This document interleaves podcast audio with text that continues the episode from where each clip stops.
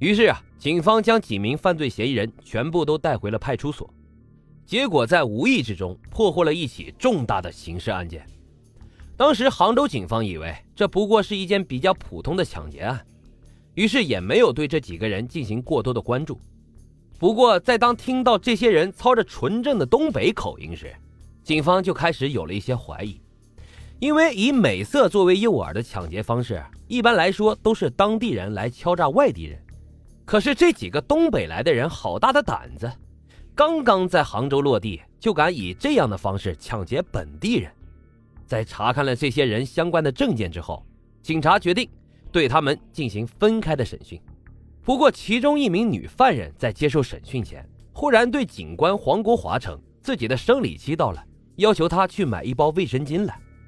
黄国华虽然非常的尴尬，但还是照做了。正是他的这一举动，使得这个女犯人接下来说出了令所有人都震惊的线索。黄国华回来之后。这名叫做徐丽霞的女犯人十分平静地看着他，然后对着他说：“我们在东北杀了二十多个人。”黄国华没有反应过来，他以为徐丽霞是想用这样的方式来引开话题。不过啊，还没等到黄国华打断徐丽霞，这名女犯人又自顾自地说了下去：“我肯定是死路一条了，你要立大功了。”坐在审讯椅上的徐丽霞说出这番话后。并没有让在场的民警感到震惊，因为大家一致认为这个女人是不是精神有问题啊？哪有人说自己是杀人犯的呢？但是黄国华觉得事情不大对劲，马上向单位的领导汇报了此事。很快，警局的领导提走了徐丽霞，对她进行了十分细致的审问。不久后，警方提审了另一名女犯人李秀华，让他们交代自己在这一年的犯罪事实。经过审讯，徐丽霞、李秀华等人对自己犯下的罪行供认不讳，而作为控制着这三名女性的男主犯贾文革也不得不伏法认罪。那么，贾文革、李秀华以及徐丽霞等三名罪犯与讷河县发生的骇人听闻的失踪案有什么样的关系呢？杭州的警方啊，在摸清了这几个人的犯罪事实后，马上与讷河警方进行了联系。讷河县几乎所有的警力在收到消息后，都赶往了一处出租房，找房东简单的了解了信息后，便破门而入。这间出租房，准确的来说，应当是一户农家小院。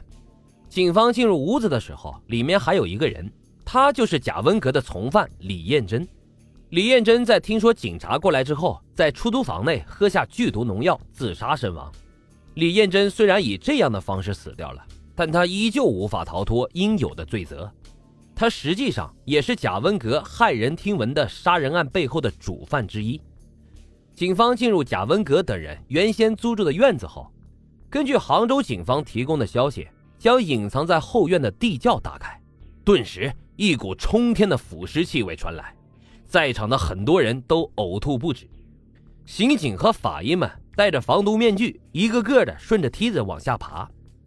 地窖中的景象惨烈到难以用语言来形容，防毒面具根本就没办法阻挡腐蚀的气味，地下到处都是腐烂的尸体以及粘稠的液体，几十具尸体密密麻麻地堆积在地窖中，让人看着都头皮发麻。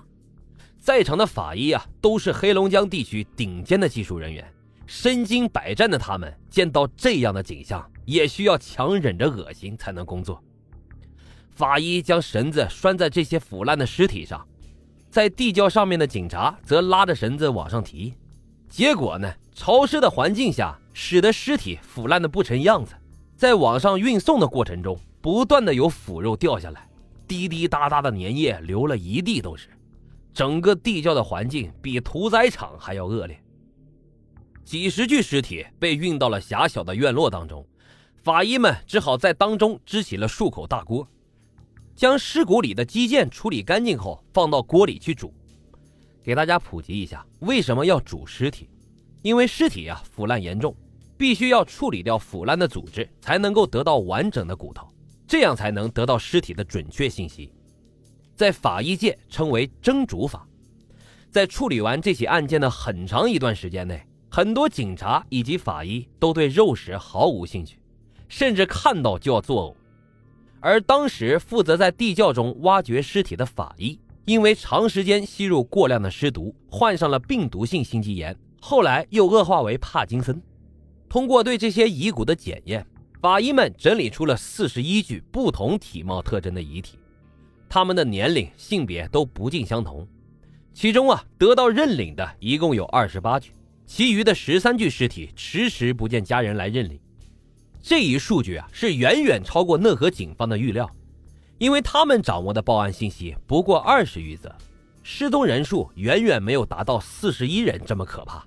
可是，作为幕后最大主谋的贾温格，在面对审讯的时候，他声称具体杀了多少人，他自己都不记得了。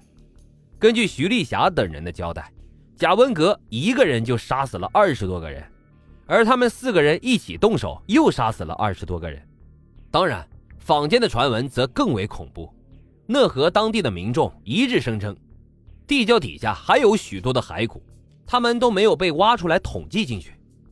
不过，还是以讷河当地警方的通报为准。这起震动全国的特大刑事案件，一共造成了四十二人死亡，其中四十一人为犯罪团伙所杀，一名女性主犯畏罪自杀。贾文革被判定为参与杀害了四十二人。包括自杀的李艳珍也是被其逼迫自杀的，这背后的秘密还是要从本案最大的主谋贾文革开始说起。